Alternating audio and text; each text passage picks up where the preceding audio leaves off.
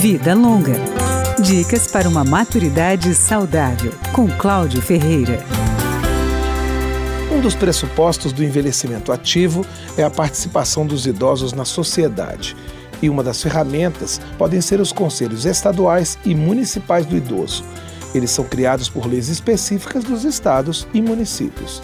Thelma Vendrúscolo, vice-presidente do Conselho do Idoso de Ribeirão Preto, no interior de São Paulo, explica qual é a principal atribuição do órgão. Olhar para todas as políticas, né, de maneira transversal, que elas tenham uma ênfase na pessoa idosa em razão da demografia, que a tendência é cada vez mais a população envelhecer. Em Ribeirão Preto, o conselho é formado por 10 representantes do serviço público indicados pelo prefeito e por 10 representantes da sociedade civil. Eles se reúnem uma vez por mês.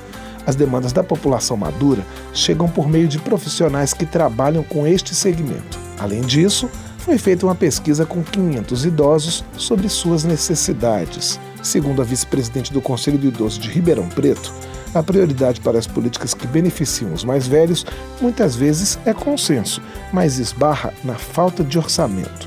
Parte dos recursos vem de um fundo específico para atender a população com mais de 60 anos. Esse fundo ele capta recurso, né, que é da destinação do imposto de renda e também doação de pessoa física ou jurídica. E esse fundo ele é para ser investido na política pública do município. Uma demanda importante para o município, por exemplo, é o aumento do financiamento das instituições de acolhimento de idosos vulneráveis mas existem ações que não dependem de orçamento, como orientar os motoristas de ônibus a pararem mais perto do meio-fio ou disponibilizar exames e vacinas em postos de saúde acessíveis para os idosos.